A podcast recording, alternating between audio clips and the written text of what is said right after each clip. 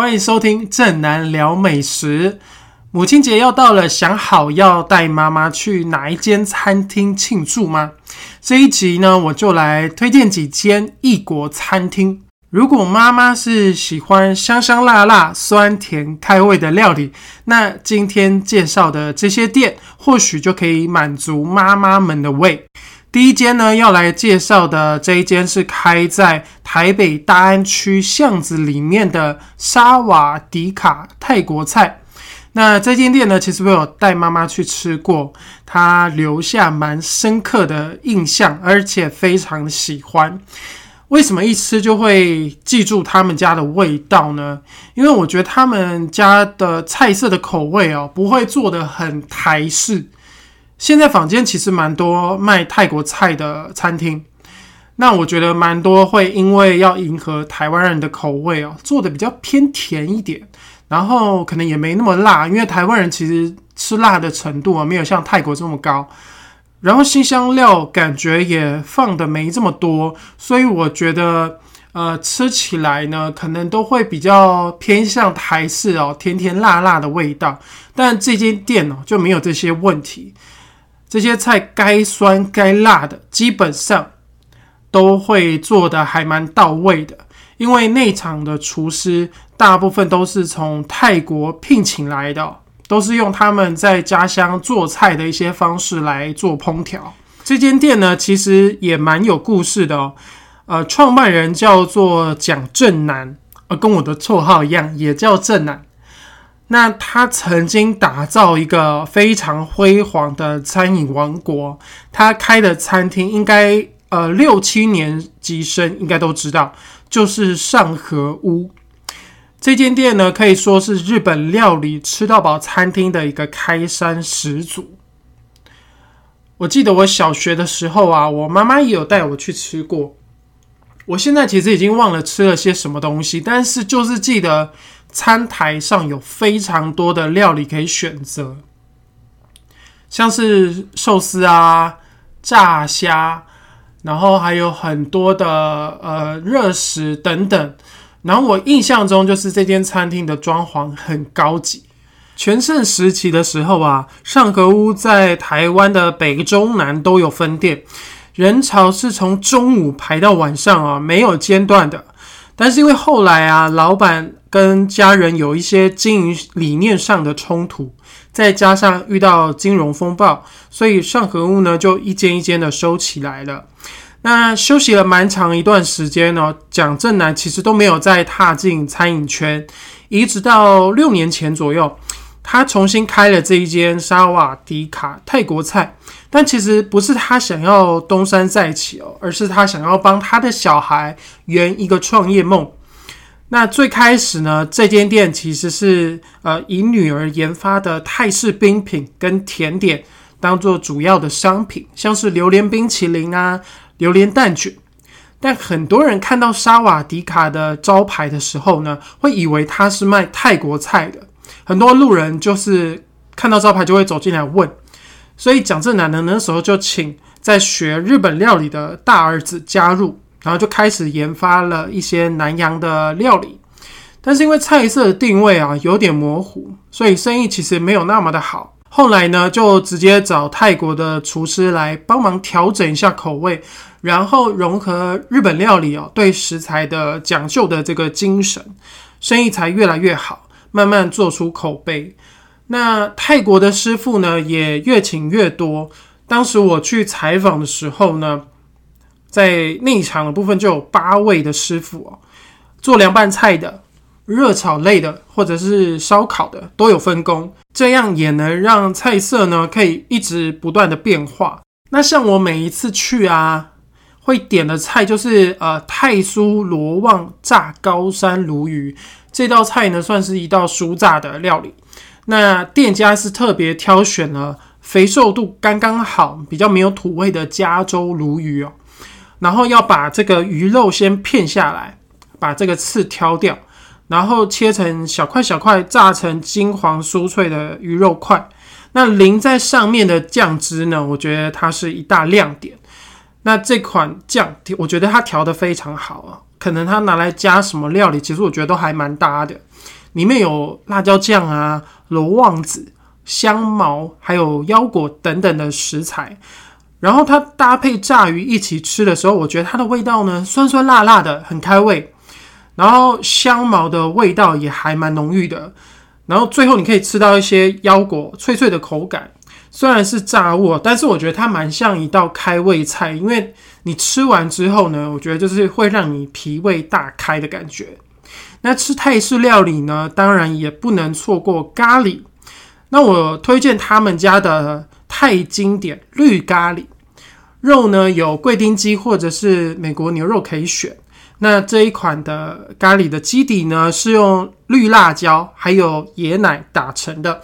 那最特别的呢，是因为里面有加了一点点生榴莲哦，去增加它的风味。但是其实是吃不太到有榴莲的味道。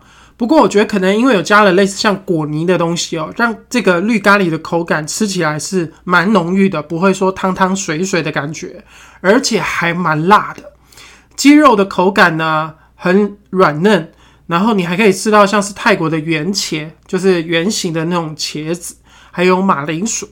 那这道咖喱呢非常的配饭，光配这个咖喱酱就可以多吃很多碗饭。其他也很推荐的料理呢，像是也很经典啊，很常能吃得到的泰开胃生虾，那其实就是一道生虾料理虾子是吃生的。那我觉得它的虾子用的是非常的新鲜，然后吃起来啊是有脆度的，而且还蛮甜的，搭配蒜头、辣椒调成的酱汁哦，非常的够味。爱吃海鲜的人呢，这一道可以算是要必点。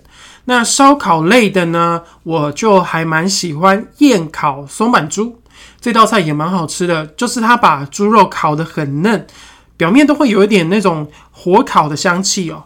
那它的蘸酱咸咸甜甜的，我觉得蘸着吃蛮爽脆的。那基本上真的是他们家的菜哦，每一道都很下饭。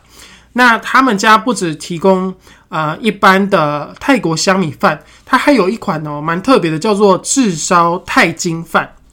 那它其实是在泰国的香米饭上面呢铺上了榴莲的果肉，然后再用喷枪啊稍微把它炙烧过。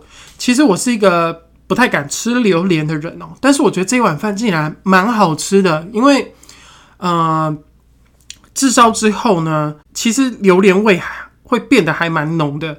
不过我觉得可能因为有加热过，呃，甜的食物、甜的食材加热有一点温度之后，其实它那个甜香味会变得更明显，所以我觉得它吃在嘴巴里面的时候，有一点点像是地瓜泥。所以其实我觉得我会觉得它有点像在吃地瓜饭的感觉。我觉得拌的饭其实蛮好吃的。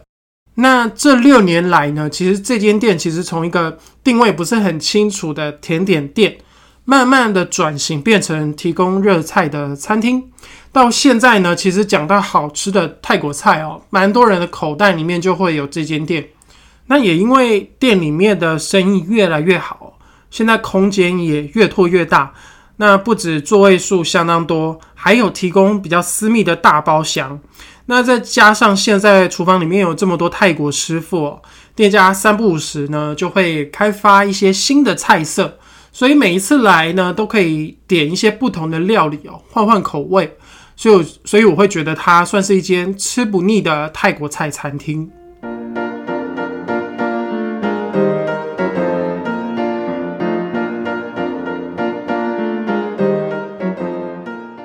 接下来要介绍的这间餐厅也是泰式，不过它跟沙瓦迪卡的菜色呢有蛮大的不同。它叫做帕泰加，是从泰国引进的品牌，那就开在台北信义区 A 八馆的地下一楼。那这间店呢也算是蛮有来头的，因为总店呢曾经获得泰国米其林的必比登推荐，所以台北分店一开的时候呢，生意就非常的好。如果你没有定位呢，在现场通常都是得等上至少一个小时哦。那跟其他强调海鲜咖喱料理的餐厅不太一样，他们家主打是比较偏街头小吃的炒河粉。那菜单上呢，一共目前有提供五款口味可以选择。那插在主菜上的不同，那可能像是有大虾子啊、酱烤鸡腿、炭烤猪肉，或者是蔬食。那还有最热卖的就是软壳蟹炒河粉。那他们家的炒河粉呢，比较特别的地方，它是用了蛮多种的食材哦，像是罗望子啊、椰奶、辣椒等，大概有十八种的新香料去爆炒。所以我觉得他们家的炒河粉哦，跟我一般可能在小吃店吃到的呃味道的层次有蛮大的不一样。你吃的时候呢，会觉得呃有酸有甜的味道。然后咸咸香香的这个口味当中呢，又带一点微辣的感觉。河粉的口感其实还蛮有弹性跟嚼劲哦，你会想要一直夹到碗里面，因为真的还蛮刷脆的。然后软壳蟹呢，它就是面衣薄薄的，然后吃起来就是酥酥嫩嫩的，还蛮鲜甜的。那除了河粉呢，也有蛮多适合大家一起点来分享的菜，像是一般泰式餐厅可能比较少见的。甘蓝手卷，它的吃法呢，就是你你可以把那个甘蓝叶卷成漏斗状，就是有点像是冰淇淋的甜筒一样哦。然后你就可以把自己喜欢的配菜夹进去，像是鸡肉丁啊、柠檬角、炸猪皮块，然后花生碎、生姜，还有辣椒末。那这些呢，基本上我觉得都放进去，其实它的口感会很丰富。然后你可以再淋一点特制的罗望子酱，然后呢，一口把它放进嘴巴里面，你就可以吃得到那个叶子的清香，还有各种配料搭在一起，呃，很有酸、有辣、有甜、有咸的那种口感，其实蛮爽口开胃的。如果你是芋头控，那你千万不要错过他们家的这一道搞缸芋香金砖，它的做法蛮讲究的，要先把豆腐压碎。然后再跟芋头丁还有香香菇一起塑形，然后把它蒸熟，最后会把它切成方块的形状，然后再丢到油锅里面去酥炸。然后外皮吃起来呢，就是酥酥脆脆的，然后不会含很多油。然后那个内馅呢，口感很柔软，吃得到那个豆腐还有芋头的香气。同样也很费工的熟成风干牛肉。它的做法呢是把切成丝状的澳洲牛肉条，用泰式的香料先腌制两天，让它稍微经过时间熟成一下，然后最后呢再用高温把它炸过，它的肉质呢会变得比较有弹性，然后你慢慢咀嚼，那个香料味道就会跑出来。然后我建议可以搭配它旁边有炸过的剑叶橙叶，就是一种叶子啊，它也把它炸过。你吃起来的时候就会多了一股柑橘的那种香味。如果你是喜欢牛肉是是比较软嫩口感的，或者是可能妈妈长辈的牙口比较不好的话，我就比较不不建议点这一道，因为风干后的牛肉口感就是会比较偏硬。那有些人会以为是煮过头了，所以这道菜呢就比较看人点。那饭后的点心呢，我最推荐的就是果王榴莲包。啊，也是跟榴莲有关系哦。那其实，呃，像我自己是不太敢吃榴莲的人，但我觉得这一道甜点也是蛮好吃的。它的外外形做的很可爱，就是像榴莲这样刺刺的样子。然后它的面皮口感呢，松松软软的。那内馅的榴莲味呢，其实我觉得不会太重。就是像我自己没有那么爱吃榴莲，我觉得这样的程度是我可以接受的。那味道就是甜甜香香的，有一点像是在吃奶黄包。但如果你真的不太敢尝试的话呢，其实有一款椰子冰淇淋，我也还蛮推荐的。这个冰淇淋的椰子味还蛮浓郁的哦，可是它不会太死甜。那旁边还是会有放一些可以搭配一起吃的配料，像是米香粒呀，然后香兰糯米，还有花生碎。你可以搭配冰淇淋一起吃，增加一些口感。整餐吃下来呢，其实我觉得整体的口味都还不错，而且它盛装料理的容器啊，还有餐厅的装潢也蛮讲究的。再加上我觉得很重要的一点是，它蛮符合必比登推荐餐厅的精神，就是不用花太多的钱哦，就可以吃到美味的餐点。难怪他从开幕到现在，其实生意一直都还蛮好的。每一次去呢，基本上都排蛮多人的。所以我的建议是，你一定要提前定位，才不会等太久。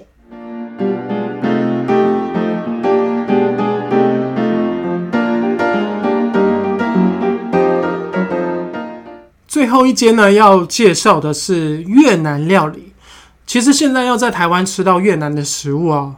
越来越容易，因为很多的新移民啊，为了生活开了很多小吃店，大多数会卖的料理像是河粉啊、越南三明治或者是炸春卷。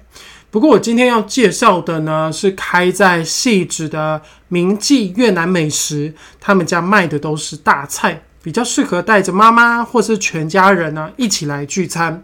老板娘是道地的越南人。十三岁呢，就跟着家人移民到台湾。在二十多年前呢，其实卖越南菜的店家不多，所以他的爸爸呢，就是决定要来卖家乡口味的料理。那原本其实卖的东西也很简单，像是越南的控肉啊、咖喱啊，比较简单的小吃。后来规模越做越大，那个菜单一打开哦，洋洋洒洒有将近一百种的料理。那也因为厨房的需求变大哦，他们开始从越南的五星饭店聘请专业的厨师。那采访的时候呢，我有进到厨房，有一道菜让我印象非常深刻，就是金法爆发鱼。那这道菜我在外面基本上是没有吃过的。那会取这个名字呢，是因为整条鱼啊啊会带着鱼鳞下锅酥炸。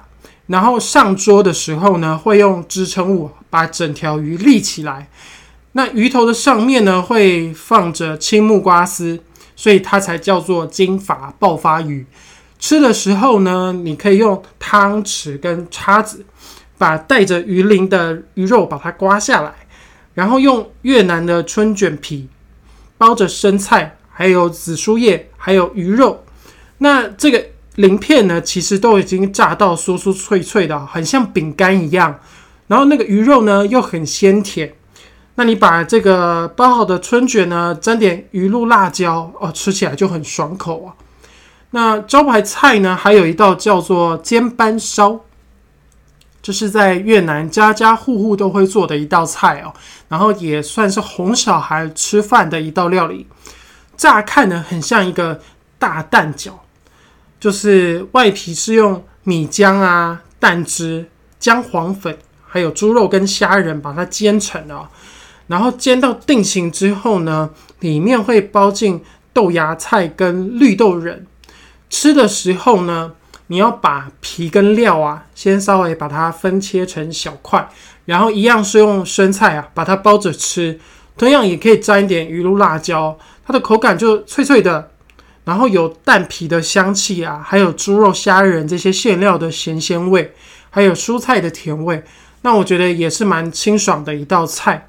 那如果你想要配一些比较重口味的料理呢，你就可以点一道呃粤式控肉。